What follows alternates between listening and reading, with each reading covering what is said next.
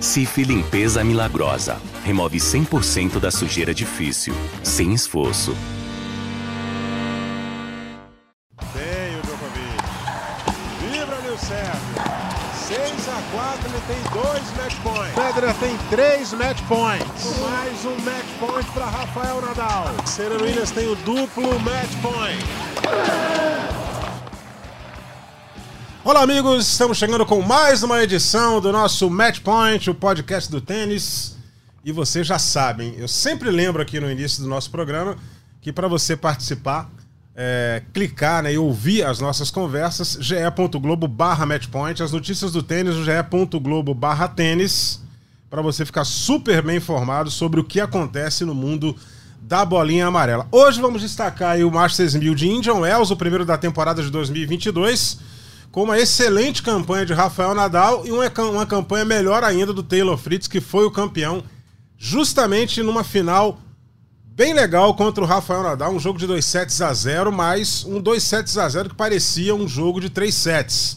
A gente vai falar disso também aqui é, no nosso Match Point. É, vamos falar da final feminina Indian Wells. Maria Sakkari da, da Grécia chegou à final com a Iga Swiatek e a polonesa levou a melhor. E mais uma vez parece é, é, aquele.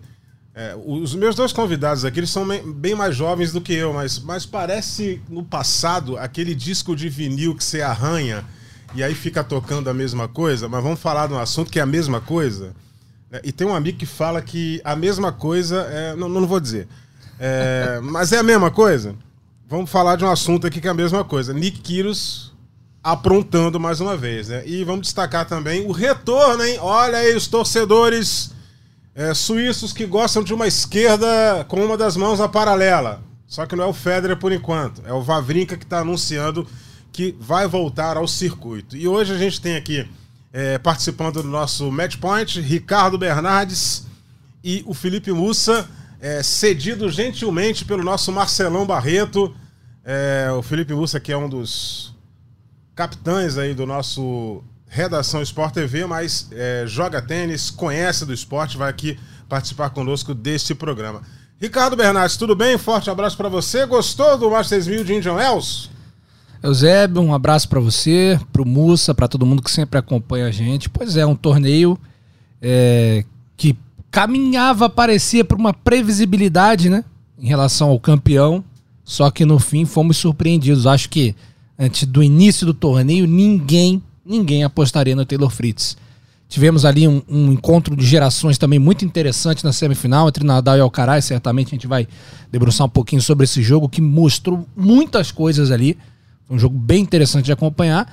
E na chave feminina, duas jogadoraças, é, e Sakari, chegaram numa final, um jogo muito bom também. Cada uma dentro do, do, seu estilo, cada uma dentro da sua luta no, no, na WTA, né, no circuito feminino. Então tivemos um, um, um bom torneio. É verdade que, é, digamos, com o Medvedev saindo cedo, a chave masculina perdeu um pouquinho ali. Inclusive, essa queda cedo dele ocasionou na perda do número um. Foi muito rápida essa passagem dele, mas que já pode retomar de novo, dependendo de como for o resultado agora em Miami. Então tivemos um, um, um bom torneio de Indian Wells é, quase, como eu falei, com o Nadal sustentando uma marca incrível, mas já já a gente fala um pouco mais sobre esse jogo. Legal, Felipe Mussa, forte abraço para você, seja bem-vindo aí. O Masters 1000 de Indian Wells foi o primeiro da temporada, é, mostrou que pode ser a temporada dos torneios com mil pontos em jogo, Felipe Mussa, seja bem-vindo. Obrigado, Zébio, Ricardo também. Mostrou, mostrou alguns, alguns nomes que estão aí é, despontando bem, né? É, mas assim, acho que é impossível a gente falar desse, dessa semana, falar desse ano, desse torneio, sem falar do Alcaraz. O que o Alcaraz tem mostrado é, é muito impressionante. Eu, te, eu, recolhi hoje aqui uns números dele é, de retorno de serviço. Quando ele tá nos. É, como é que ele é bom nos breakpoints, como ele é bom de quebrar, de quebrar o serviço do adversário. E nesses dados aqui que eu posso falar agora, depois a gente, depois a gente pode abordar mais isso aí, mas ele só se compara ao Nadal. Só isso. Só tá perto do Nadal. Só o Nadal tá ali perto dele. Então, quer dizer, é um jogador que não é à toa que o Nadal já falou essa semana, que lembra muito ele quando era mais jovem.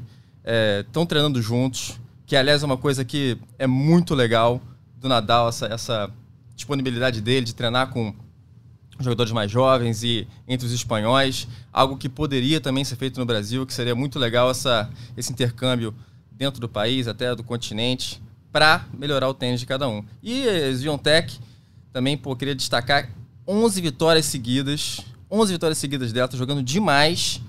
E tem um dado legal também dela, a primeira jogadora desde a Wozniak a vencer cinco títulos antes dos 21 anos.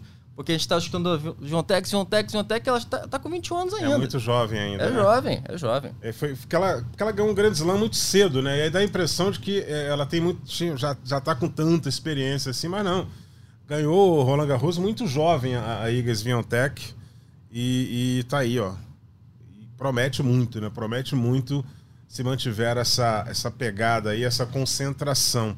É, a final de Indian Wells entre Nadal e Taylor Fritz, e tem algumas coisas aqui envolvendo o tênis americano que são interessantes. Desde 2012, um americano não fazia uma final lá. O último a chegar na final foi o John Isner. Em 2012, ele perdeu a final para o Federer. Né? E desde 2001, que um americano não vencia o torneio em Indian Wells. A última vez foi o André Agassi numa final contra o seu maior rival na carreira, né? o Pete Sampras. E, e, uma final de 3 sets a 0. Na, na, na, ocasião, a final era jogada em melhor de 5 sets.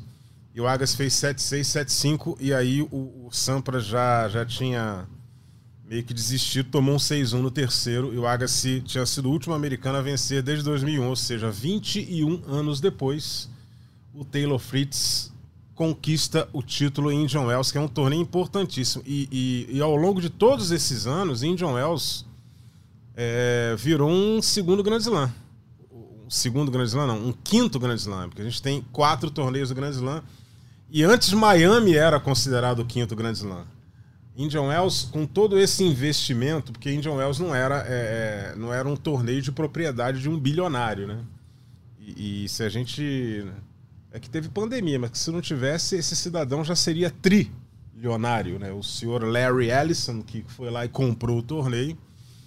E é um dos brinquedos da, da, da, da, vida dele que ele tem um pouquinho mais de grana do que a gente e ele realiza ele todos os anos esse torneio de Indian Wells. É o brinquedo, né? Seria é, legal ter um torneiozinho é, exatamente. assim. Vamos organizar um torneio aqui pra. E é uma estrutura fantástica, né? Sim. Todos os jogadores, quando a gente conversa, é, óbvio que eu não, não tive aquela troca ainda com o Nadal, né? O Nadal ainda não, não pôde falar comigo. Não, mas, não assim, falou contigo? Ainda não.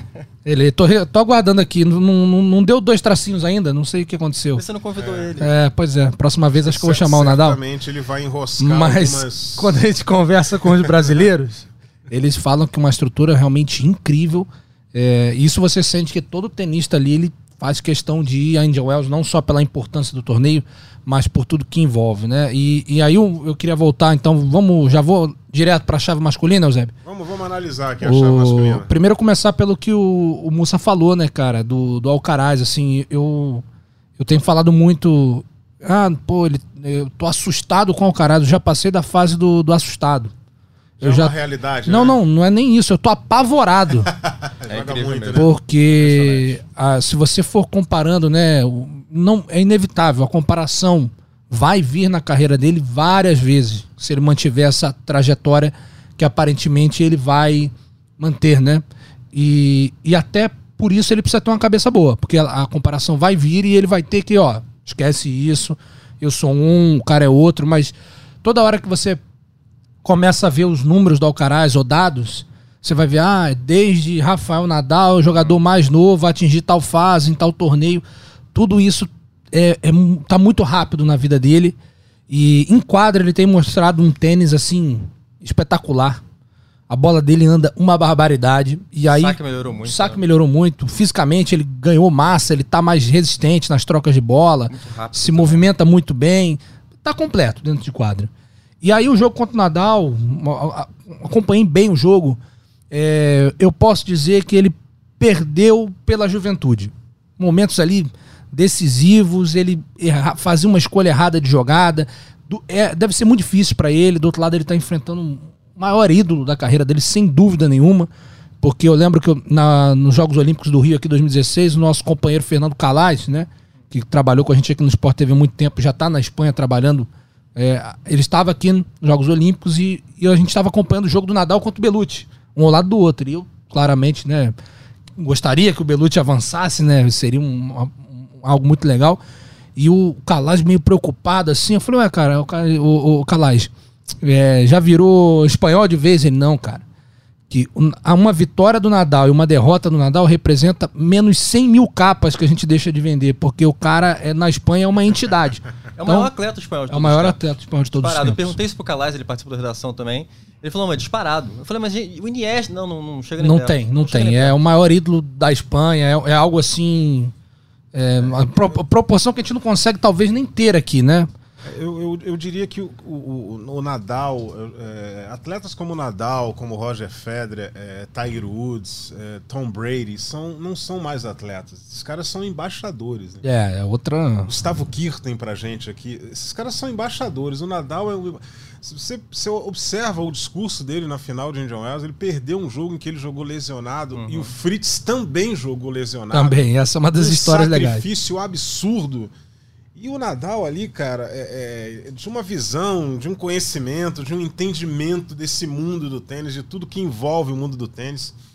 E ele começou já a entender a questão da transição de uma geração para outra, né? Ele sabe que, que o fim da carreira dele está mais perto, né? A, a- a do Federer está mais perto ainda, a do Djokovic daqui a pouco, e ele começou a entender como é que isso está funcionando. Ele ganhou na experiência do Carlos Não, Alcaraz, sem dúvida. na experiência, mas assim, com o Fritz aí, aí o físico pegou e o Fritz, é, é, além, apesar de ser muito jovem, aquela história da Sviontech, ele é um cara que já está há mais tempo no circuito. Ele é Exato. precoce de tudo. Ele foi pai aí com 16 anos. E o jogo contra o, contra o Alcaraz, querendo ou não, exigiu muito do Nadal, né? Foi um jogo extremamente parelho. é, e, como eu falei, assim, alguns momentos a escolha do Alcaraz em pontos decisivos, a escolha das jogadas não foi a melhor. Acho que ele sentia essa possibilidade para ele de vencer um, um- um cara do tamanho do Nadal, que representa para o país dele, o que representa certamente para ele.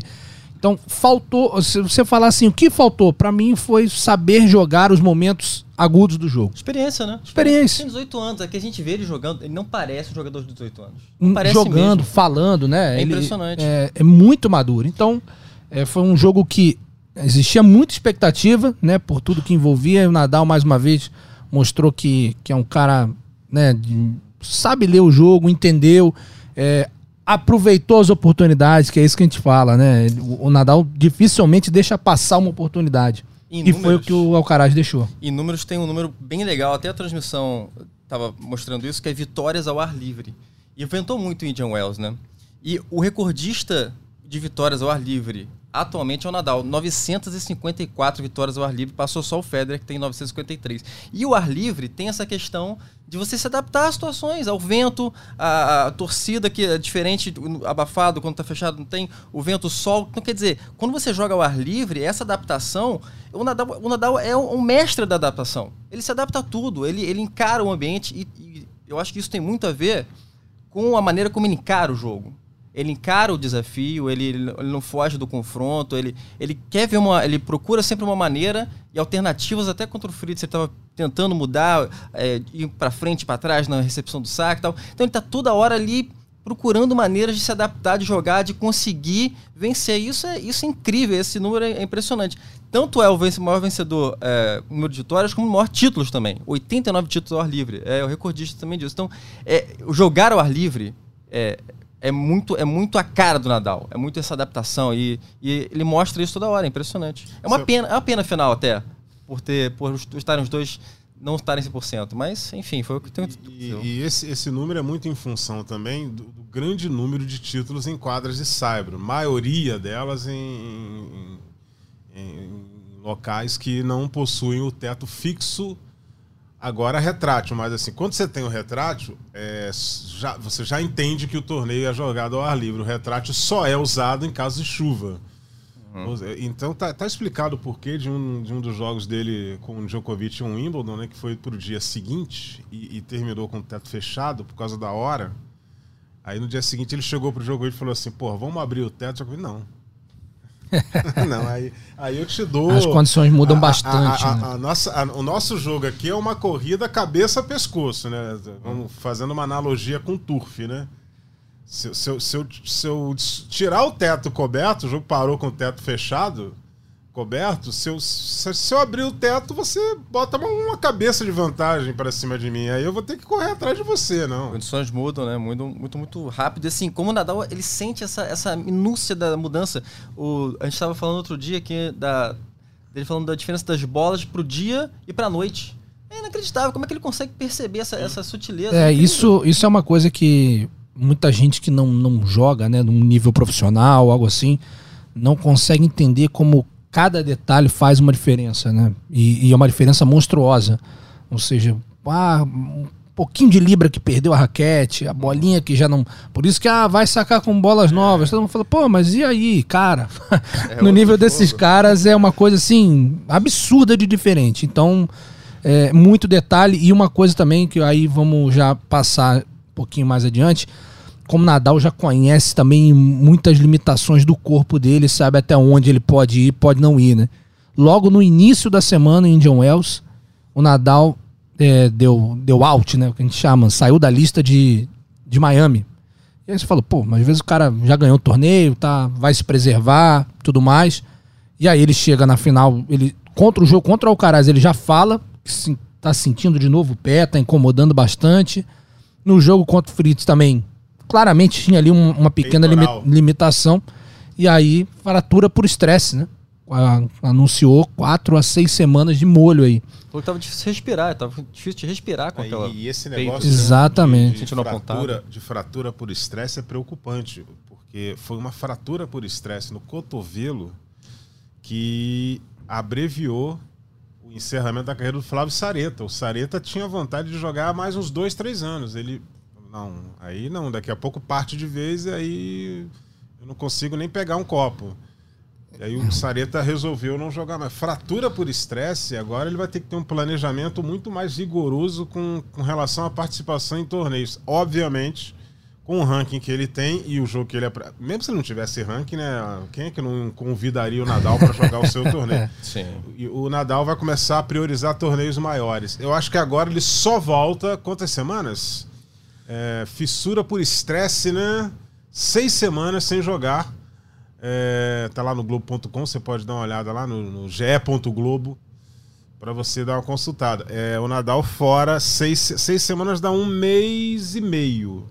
Um é. mês e meio, ele já entra aí, já invade um ele vai entrar temporada, em, ele, ele sabe. É, Monte, voltaria, Carlo, Monte Carlo, teoricamente, ele tá fora. Teórica, ele voltaria ele é muito em, em Roma. É, voltaria são, em Roma. São as melhores condições do mundo pro, pro, pro Nadal é, em termos nível. de cyber, que é nível do mar, aliás, o mato colado, é. uhum. né, bola lenta, quadra pesada, até mais lenta que Roland Garros. É o maior vencedor de Monte Carlo também. Sim, sim. E... E aí, vamos passando aqui para a final, né? O, o, Nadal, claro, não, não esperava por isso, né? É uma, ele sabia que tinha algo ali que o incomodava além do normal, né? O tenista está acostumado a jogar com dor, né? E, só que ele viu que ali era algo diferente, né? E na final com o Taylor Fritz, como o Musa falou, curiosamente, os dois, né? O, o Fritz quase não entra em quadra, né? É, e ele meio que fala que ele bancou com o staff dele entrar em quadra. Que o staff falou, cara, acho melhor você não jogar né? É um jogo para arriscar algum, alguns torneios, uma temporada que está iniciando.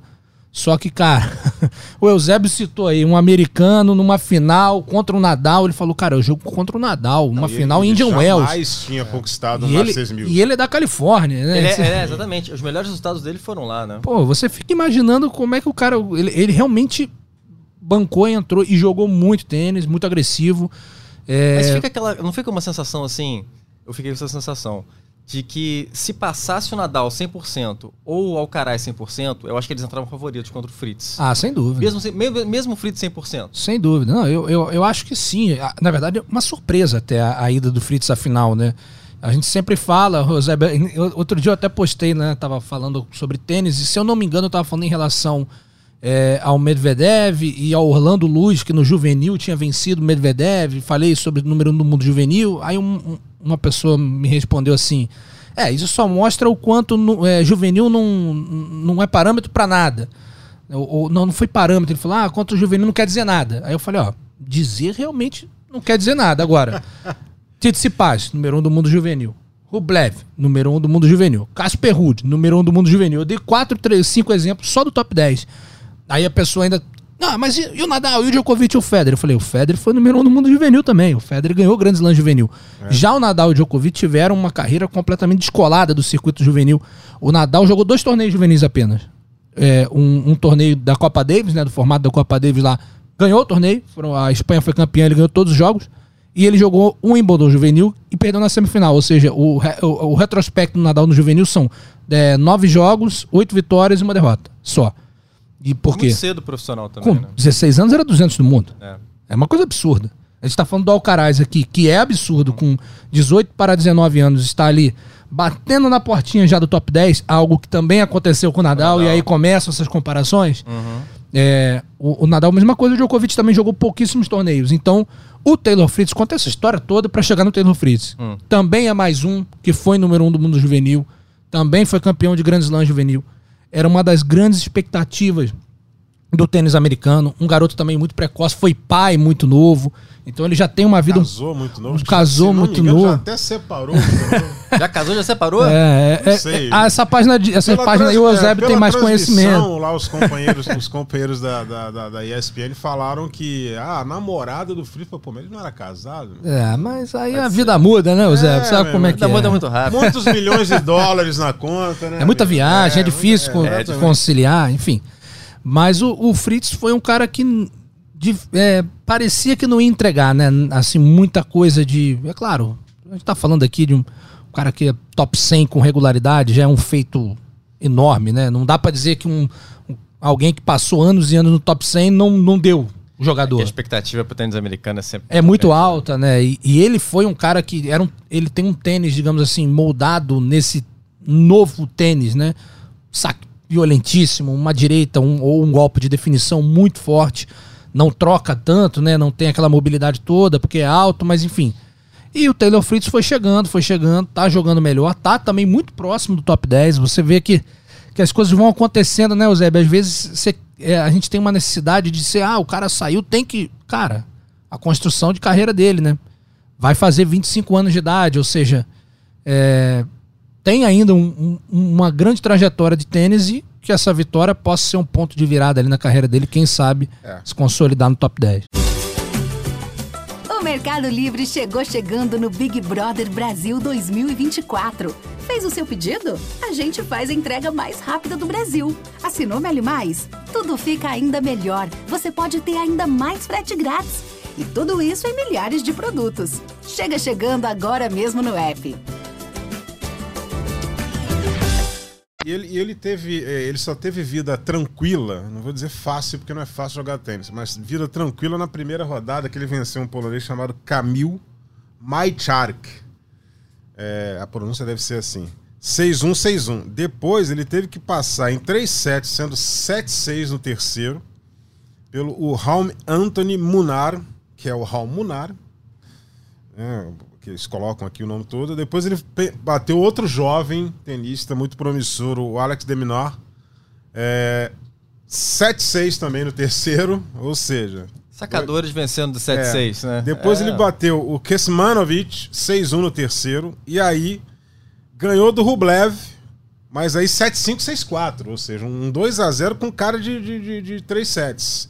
E a final, um 2x0 também com cara de 3 sets. Gol do Nadal 6-3 e 7-6 com 7x5 no tie-break. Né? Então, é, a campanha do Taylor Fritz ele só teve uma certa tranquilidade na primeira rodada. Mas acho que é muito característica do, do jogo dele, né? Do, do jogo de saque primeira bola. É garantir bem o saque, tentar uma, uma quebra ou outra. é, as- geralmente esses jogadores que têm muita confiança no saque, assim, até a gente viu o Zverev aqui na Copa Davis também. O cara, quando você vê ao vivo, é impressionante, assim. é, tô vendo, ele faz um esforço bem maior pra quebrar uma vez. Quebrou o serviço do cara? Cara, os próximos saques é, Não gasta energia à toa, né? não gasta. Ele já controla. Sabe que no saque dele vai ser dificílimo ele ser quebrado. Dificílimo. Então esses caras são muito conscientes do jogo dele taticamente, sabe onde gastar energia, onde não gastar energia. Talvez falte um pouco disso no Alcaraz, que era o que o Ricardo estava falando, essa experiência de onde gastar energia, porque pro Alcaraz não, você não faz winner no Alcaraz. Não existe winner no Alcaraz. Existe erro, não for, erro forçado, que é aquele erro que você bate o cara erra. Não existe. Mas aí eu tava querendo só querer. Peguei esse Alcaraz só pra dar o dado que eu queria dar no Alcaraz, que é comparado com o Nadal, que é nos breakpoints, né?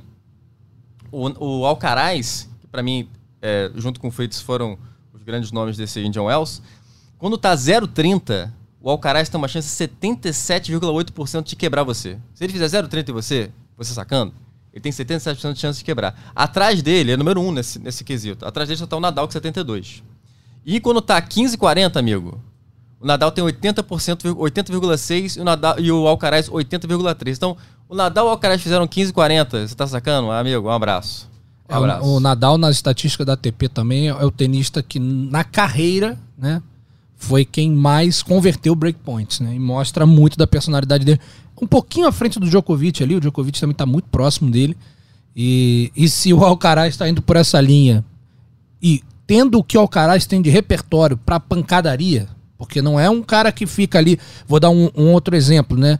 O, o jogador com a melhor estatística under pressure, né? Ou seja, quando tá pressionado, seja sacando, em momentos agudos, o, o líder da estatística da ATP se chama Federico Coria. Você vê que coisa curiosa, né? O Federico Coria, que é um jogador que a gente sabe que, digamos assim, não tem aquele talento todo para jogar tênis, né? É um cara que tem muita dedicação, tem muita alma. mu- Quando pressionado, é um dos tenistas que melhor joga ou o que melhor tem desempenho no circuito inteiro. Então é algo impressionante. Então, você tá falando de um cara que ele sabe que o jogo dele tem muitos buracos. Então ele precisa se dedicar a cada ponto, lutar muito. Agora você pega o Alcaraz com esse espírito vencedor de quebrar, de vou pra cima, de não vou dar chance e sacando a 220 por hora, batendo um dos forehands mais rápidos do circuito, dito por jogadores. Rublev falou, cara, o, o, forehand do Alcaraz tá uma coisa impressionante. Se Então, o assim, Rublev falou, amigo, se o Rublev e o Rublev, hein, pra você ver. tem Então, um dos forretes mais potentes do circuito. Exatamente. Então, assim, é muito grande o que parece estar construindo o Alcaraz. E tem aquele detalhe, né? Já tem título na carreira, porque às vezes, por exemplo, vou dar um exemplo, o Eusébio vai gostar desse exemplo, hein? Félix Ogier Aliassime, que, é um, que é um jogador que a gente, que eu sempre esperei muito, e, e não dá pra dizer que não tá entregando, que o cara é top 10, com 20, 21, 22 anos de idade. Mas nos momentos decisivos ele tá com dificuldade. Não tá acontecendo. Teve que perder oito finais pra ganhar uma. Então não tá tão assim aquele ímpeto todo. Você fala assim, "Ih, ó, se tiver 15, 40 ali, o Alcaraz vai quebrar. O ali acima você já tem dúvida. Porque ele pode espanar uma, dar uma no ar, a outra ele faz a jogada errada, enfim.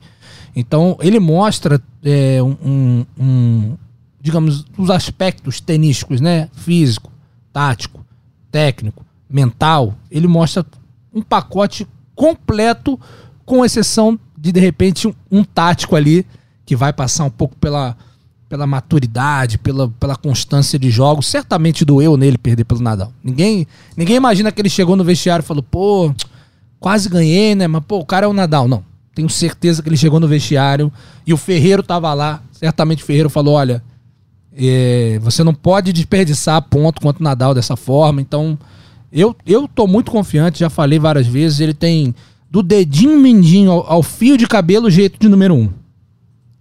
É. Que sonora, hein? É. Vamos gravar, tá E- gravado, e- né?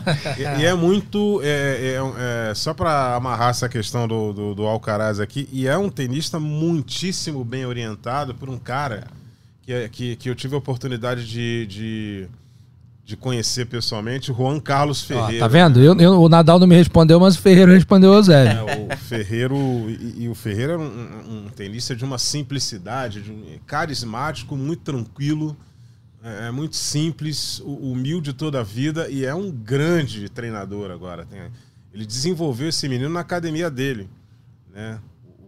O Juan Carlos Ferreiro, auxiliado pelo Antônio Martins, que está acompanhando o Carlos Alcaraz nos principais torneios, inclusive esteve no Rio de Janeiro acompanhando o Alcaraz no Rio Open. O Antônio Martins, que trabalhou com o Ferreiro desde que o Ferreiro tinha 10 anos de idade e foi o treinador do Ferreiro a carreira toda até o Ferreiro eh, encerrar as suas atividades como tenista profissional.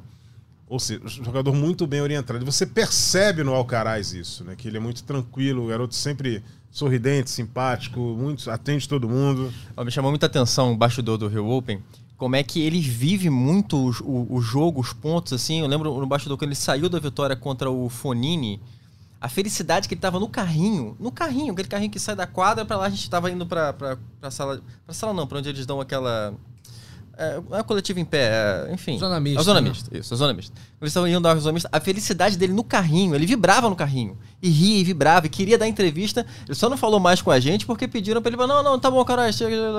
Porque senão ele queria ficar falando ali. Então ele, ele vive muito os pontos e aquilo ali. Eu, eu não esperava que ele ficasse tão feliz com aquela vitória. Sinceramente, falar, ah, ele tava favorito e tal. Não, ele ficou muito feliz. Ele, ele quer muito aquilo ali. E querer, querer é uma parte muito importante do tênis. Legal, vamos falar aqui. é, depois a gente volta pro tênis masculino. Vamos, vamos falar da final feminina, né? A Maria Sacre com a Iga Swiatek. E a Swiatek venceu em 2 sets a 0 numa grande campanha da polonesa, muito jovem, conquistando mais um torneio importante, um torneio de mil pontos contra a Maria Sacre, que é um dos principais nomes do tênis feminino. O torneio não contou com a presença da número 1 um do mundo, a Ashley Barty, né? É, esteve ausente e a nossa Beatriz Haddad Maia não avançou muito na chave principal. Agora o foco da Bia é o Masters 1000 de Miami, Ricardo.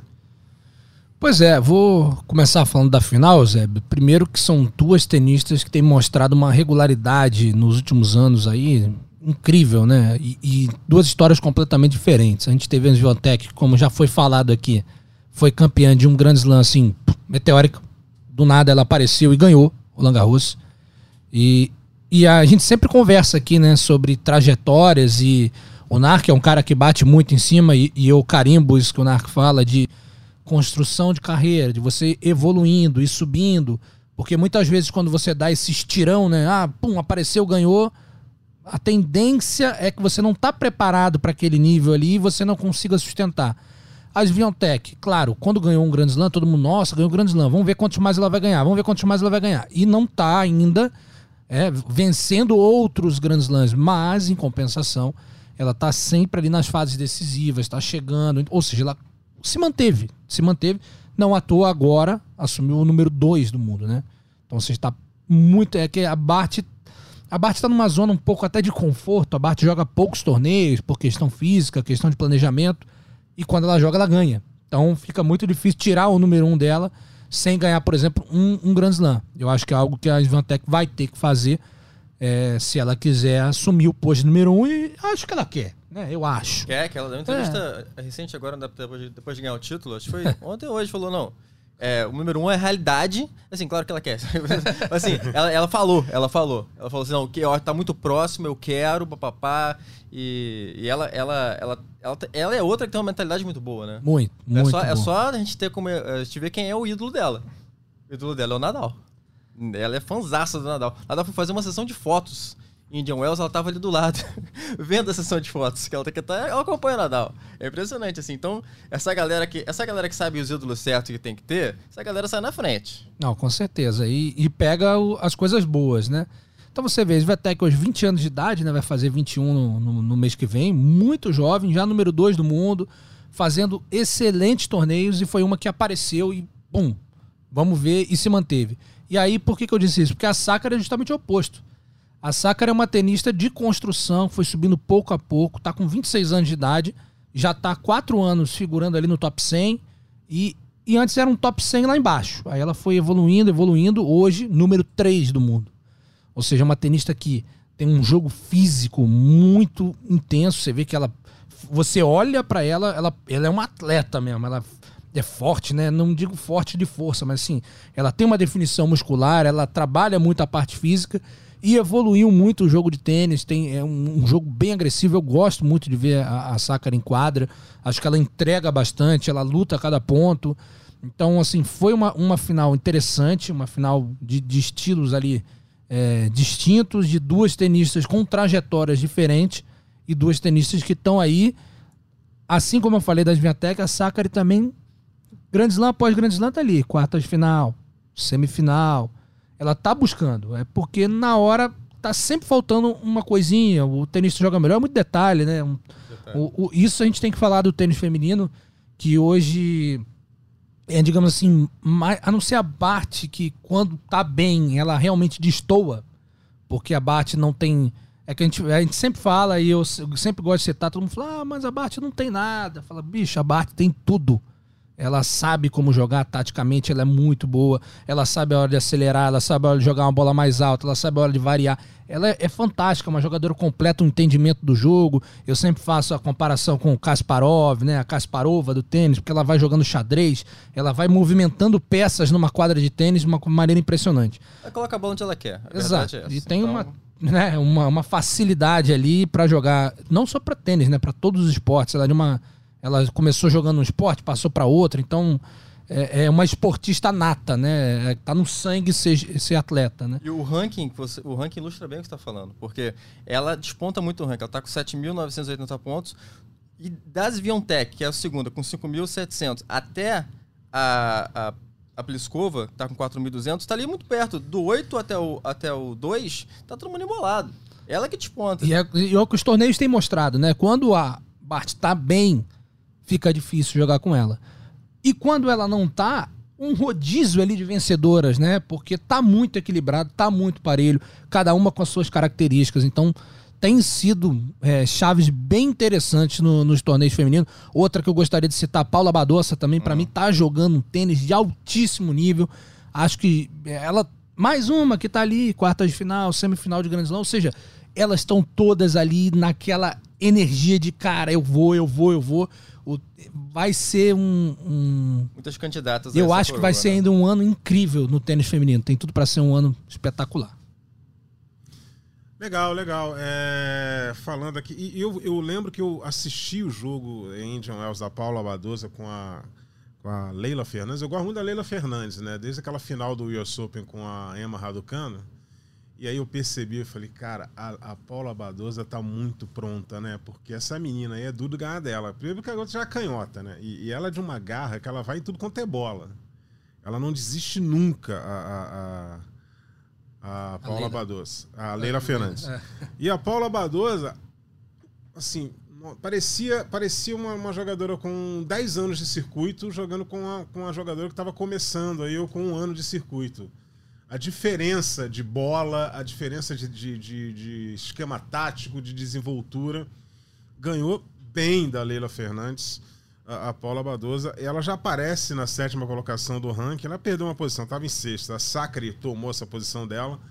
E o ranking feminino está da seguinte forma hoje, né? É Ashley Bart liderando com uma certa tranquilidade, uma boa vantagem, com 25 anos de idade. Né? A Ashley Bart está ali. A Igor Swiatek está na segunda colocação agora, depois desse, dessa ótima campanha de título em Indian Wells. A Maria Sacre, com a ótima campanha de final, aparece em terceiro. A Krejcikova, que foi campeã de, de Roland Garros, aparece na quarta colocação. A Arina Sabalenka em quinto, depois a Paula Badosa em sexto, só atualizando aqui, corrigindo o erro. E a Anne Contaveit, essa Que Anne- tá Annette jogando Kontaveit. demais também. Joga demais essa Contaveit. E a Carolina Pliskova, que tá lá na oitava colocação, são as oito melhores do ranking da, da ATP. WTA, né? E, e, a, e eu não sei se o Mussa é, tem alguma coisa ainda a falar, porque eu falei bastante das duas, porque realmente tem me impressionado o- a, a regularidade dessas duas jogadoras e o nível de tênis que, ela- que elas estão apresentando. É, só é, endosso tudo que você falou, eu concordo plenamente. Assim, a Sakari, ela é impressionante. Ela, ela é uma. Ela parece uma crossfiteira. Porque, assim, você vai jogar com a Sakari você. Eu não quero bater bola com a Sakari, eu não quero é, entrar na pancadaria com a Sakari. Eu faria o que a Ziontech fez. Vamos botar essa bola de slicezinho aqui, vamos trabalhar esse ponto ali pra ganhar, para ganhar na. Como a gente fala, na, na malícia, na. na- né, ganhar no, no jeito. Porque ganhar na força da, da Sakari não vai dar, não. E. e é a, eu, eu- talvez taticamente, depois da Bart, a Sviontek seja a tenista que mais me chama atenção. Assim. Acho que ela pensa muito o jogo, acho que ela tem uma inteligência tática e emocional também que destoa do feminino. Acho ela muito firme emocionalmente e eu acho que isso vai fazer diferença a longo prazo, porque ela é muito nova. Então acho que isso a longo prazo coloca ela como uma das grandes candidatas a ser a próxima número um do mundo.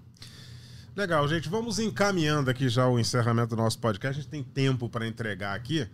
E o Ricardo já levantou o dedinho, Ricardo. Parece aquela, aquela, É, aquela reunião professor, online que você aperta ali, professor. aquela mãozinha, né? Vai lá.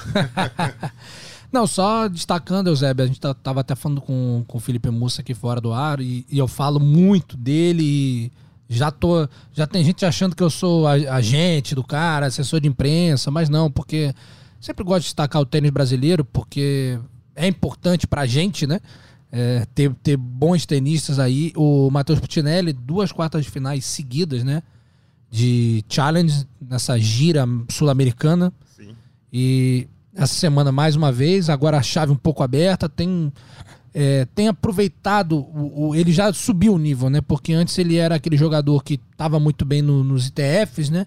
E começava a ganhar uma rodadinha aqui, outra rodadinha ali. Agora ele já é consistentemente chegando em fases mais agudas. Está faltando aquele passo final de, pô, vou para uma semifinal, vou para uma final. Ainda comento, ele passa muito tempo em quadra porque ele não ele o jogo dele é um jogo que ele ganha poucos pontos de graça então é tudo muito difícil né os jogos se alongam muito eu lembro que na se eu não me engano foi no penúltimo torneio que ele jogou ele foi enfrentar um jogador nas quartas de final que tinha ficado 2 horas e 45 em quadra ele tinha ficado mais de 5 horas ou seja, a conta né, é- é- não fecha na parte física, sacrifica muito, mas é, bons resultados e, e vale ressaltar que ele está ali naquele ranking do Next Gen, né? Que é a corrida dos jovens valores, que vai até esse ano, o corte é no ano de 2001, que é inclusive a idade do Matheus Putinelli. Ele está em 11 primeiro, não é isso, moço? Décimo primeiro. Décimo primeiro, ou seja, ele tá ali no, no bolo forte. dos grandes jogadores. É, Legal. é que isso tem dois ali que estão liderando que não O vão Caraz jogar, esquece, que é o Caraz e a, e a Nixine. Esses não vão jogar. Então a briga dele ali Esses é com estão brigando pro. lá de cima. Esses Ah, não, é. não não vão jogar. Então você é já, o 16 do mundo. você já, é, você já corta dois ali, ou seja, ele tá em nono. Entra um sete mais um convidado, ou seja, ele, Ele tá seria o alternate. ele tem muita chance, então, se mantiver essa pegada, essa semana é muito importante, porque a chave abriu e é o que a gente fala de oportunidade, né? Quando você tá ainda galgando, buscando, você não pode deixar passar nenhuma oportunidade que os brasileiros em Miami agora já, no quali, deixaram, né? Três brasileiros jogaram, o, o Thiago Monteiro não jogou bem, era uma derrota até inesperada. Depois tivemos o Thiago Wilde, que continua é, perdido no circuito, assim, não... Primeiro que faz um cal- calendários aleatórios, hoje ele caiu muito no ranking. Ir para Miami para jogar um torneio que muito difícil que ele fosse entrar é, na chave, mostrando o nível de tênis que ele está jogando hoje, ou que os resultados têm mostrado, é, para mim é um erro, sendo que você tem uma gira sul-americana, chaves mais, mais, né, mais acessíveis.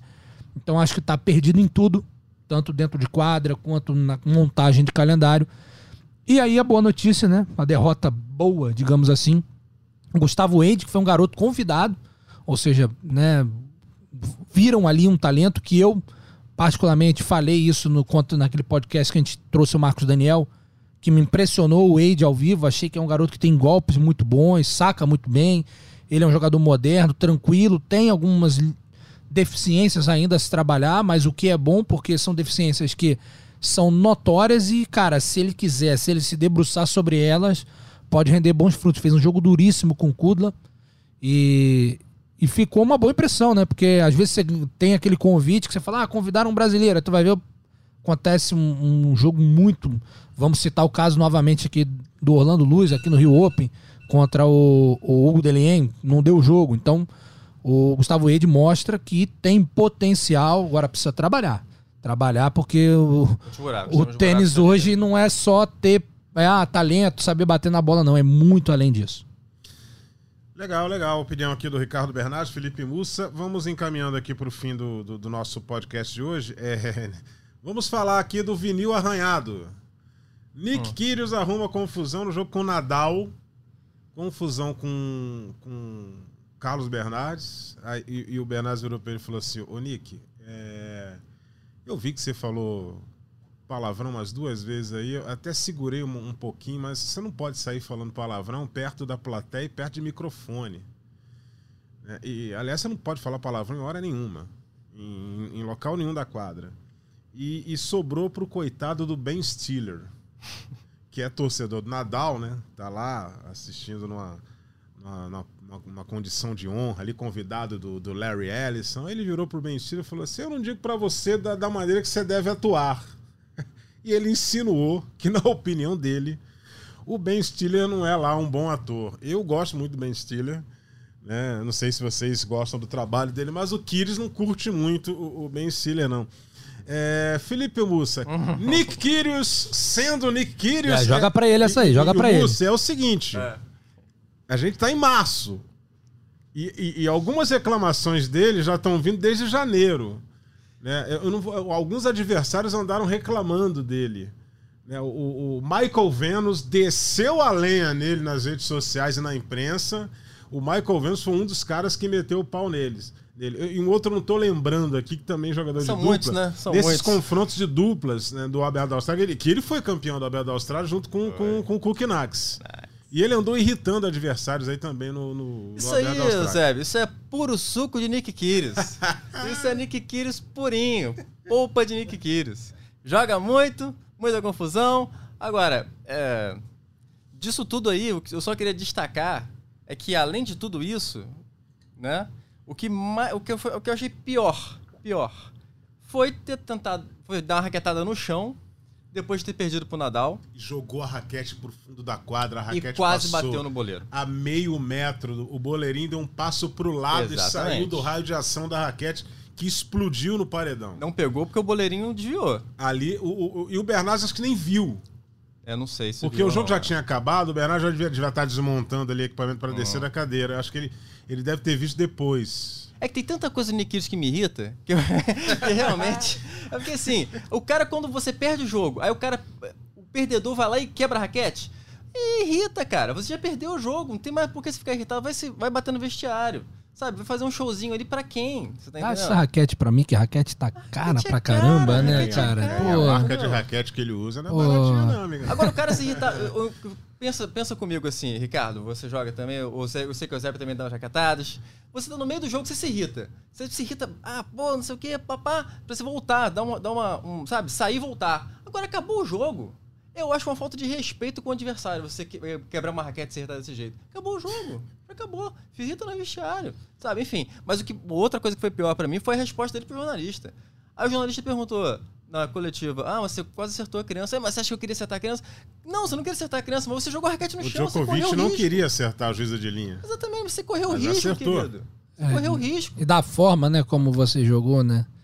E, cara, o, o que me chama atenção é que o Kyrgios, eu. E acho que, pra mim, é, é notório. A questão do título de duplas no Grand Slam deu uma motivada nele. E ele falou isso recentemente, que ele tá se sentindo bem fisicamente e mentalmente.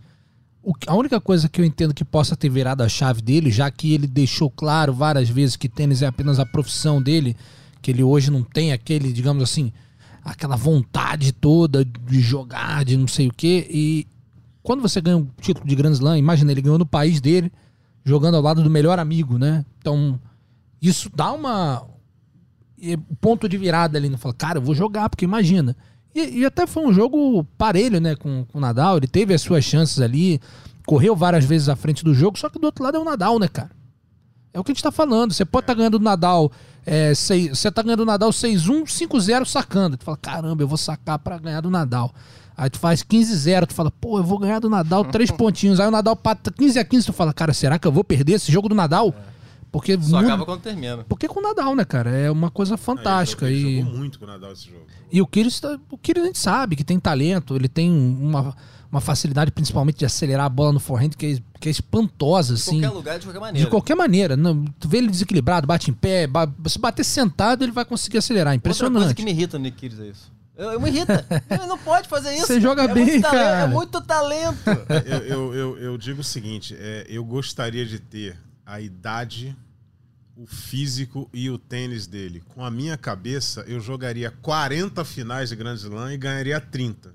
É, ele joga muito tênis. Porque o então- jogo dele é completo, amigo. Ele joga demais. Só Só, que é que, aquilo, ele- o físico dele é bom e ele é novo. Agora, só que a mente não, não O comportamento não, não é legal, né, cara? E Parece que foi garoto que não foi muito E aí na quadra né? também con- contrastou muito, né? Porque de um lado era o Nadal, além do jogo, tudo que envolve o pacote Nadal, né? É o e exemplo, aí né? o Kyrgios naquele naquela loucura dele ali, Ah, fez, deu aquela. Eu, eu acho que o Kyrgios, assim, ele já é de uma geração que gosta de viralizar, né? Então, Isso. acho que a resposta dele ali pro Ben Stiller já é um pouco assim, cara, eu vou dar uma nesse cara aqui, que vai todo mundo falar disso e eu vou ser o cara engraçadão, descolado. Mas melhores exi- momentos. Eu É, tenho os melhores momentos. No exatamente. MM, ele é no highlight é maravilhoso. É, é. Agora, no resultado, ué, mas esse cara joga assim, por que ele não ganhou ainda a Grand Slam? É. Enfim, é, é o Kyrgios, agora é aguardar para ver se ele vai continuar motivado, essa energia do Australian Open ainda vai o contagiar, ou se ele vai só passar pelo circuito mais uma vez, aí mais uma temporada, joga aqui, porque vale lembrar que esses torneios ele entrou quase todos como convidado, esses últimos torneios, porque ele já tá com um ranking lá embaixo, né? Não Tá de tem, convidado em Miami. Não, tá convidado em Miami, ele não tem jogado muito, então É, o ranking dele tá, tá, tá bem alto. Tá É, bem vou- alto o ranking dele. vamos dar uma olhada aqui rapidinho, É, porque atualizou, e- como ele ganhou uns joguinhos, ele deve ter melhorado. E, e outra coisa, assim, eu lembro é, de uma imagem dele, assim que a Ashley Bart ganhou a Bela da Austrália, e aí a, a, a câmera foi acompanhando a Ashley no- nos, basti- nos bastidores do, do- da Rod Laver, e as pessoas é, passavam por ela, ela, ela- abraçou muita gente, muita gente da equipe dela, muitos amigos estavam ali no corredor, ela com o troféu. E ela tem uma hora que ela encontra, o corredor que ela vinha encontrou com o corredor que vinha o Kyrgios para a final de duplas com o Kokinax. E aí a, a imagem mostra o Kyrgios assim, parado, meio que olhando para ela assim. Aí eu pensei, será que ele consegue parar aí uns 30 segundos e, e, e olhar para essa menina e se inspirar nela? Porque tênis ele joga no mesmo nível dela ou até mais. E, e- e ela tá ali com o troféu de, de, de Grand Slam de simples. Será que ele pode ter essa percepção? Eu acho um, um pouco difícil. Seria tão bom se ele pudesse ter essa percepção. E, e ele seria um cara que ganharia muito mais. O, o- Só o- pra- Um que acordou pra isso foi o Monfils. Só que o Monfils não arruma confusão. O Monfils é só brincadeira. É, era, era uma Só postura em quadra não Tá tão. meio tarde demais. Tá meio tarde demais. O Kyrgios está 102 no mundo na atualização do, do ranking dessa semana, ou seja, muito muito aquém do que ele joga, né? Do Sim. que ele tem de talento, do que ele, ele enquadra ali, ele não ele tranquilamente figuraria no top 30, né? Bom, é, eu, eu- dei uma olhada aqui. é, o, o nosso Big Boss aqui comandando as carregas. A gente tem dois minutinhos. é, faça um sinal, dois minutos. Então vamos rapidinho aqui. O Vavrinka tá voltando, né? O Vavrinka tá voltando. O Felipe Mussa já deu essa notícia aqui. Stand the man, pra quem gosta de uma esquerda com uma das mãos. Ah, esse aí é. Pra quem gosta de esquerda com uma das mãos, esse aí é, é o herói. É o, é o, é o herói de. Pô, é uma esquerda, é uma esquerda maravilhosa. Eu, eu acho que dá pra ver o Vavrinka só pra. Se você gosta de backhand, você tem que ver o Vavrinka, porque é maravilhoso. E ele vai voltar agora num torneio pequeno, né? Vai voltar no Challenger. É, receber até um convite e tal. E vai voltar no Saibro, né? Um torneio de Saibro, já preparando pra Roland Garros. Já, já possivelmente está na, preparação pra Roland Garros. E vai disputar esses, esses convites aí, hein? Porque vai disputar convite em Monte Carlo, em Madrid. E tem uma galera aí que você tá sendo convidada e não tá mostrando muito serviço. Tem uma galera que não vou falar quem é. Mas aí tem uma galera aí. É, é aquele cara que é convidado pra festa, né, Ricardo? Aí derruba o balde de, de- de espumante, né, derrama vinho no, no- no Não, anfitrião. não deixa uma boa impressão. É, né? Foi campeão de Monte Carlo também, o menino Vavrinka. Então, Ganhou do, do compatriota dele, ganhou do, Do Roger, Roger. Federer na Sim. final. né? O Federer não, acho que não tem título em Monte Carlo, porque o Vavrinka também pediu. E pra quem não lembra, esse cidadão ganhou Roland Garros, Australian Open e, E o o US Open. Open, Só, faltou o a grama. três finais, três títulos. É, stand the man, ó. 100% de Faz, aproveitamento. a- faz aquele gestinho assim, ó, com Isso é o bom indicador apostado pra- apontado pra cabeça, ó. Aí um abraço, amigo. Tomara que ele volte bem e que mostre aquele lindo tênis que ele tem. Minha gente, chegamos aqui ao fim do nosso Match Point, né? Só lembrando a vocês, mais uma vez, ge.globo barra Match Point, para dar uma clicada lá e dar uma conferida em todas as nossas edições. E ge.globo barra tênis para você ter as notícias do tênis é, sempre bem atualizadas de tudo que acontece no mundo da bola amarela. Semana que vem estaremos de volta com mais uma edição. Um forte abraço a todos e até lá! Combinação de saque e voleio para fechar o jogo em 2 sets a 0.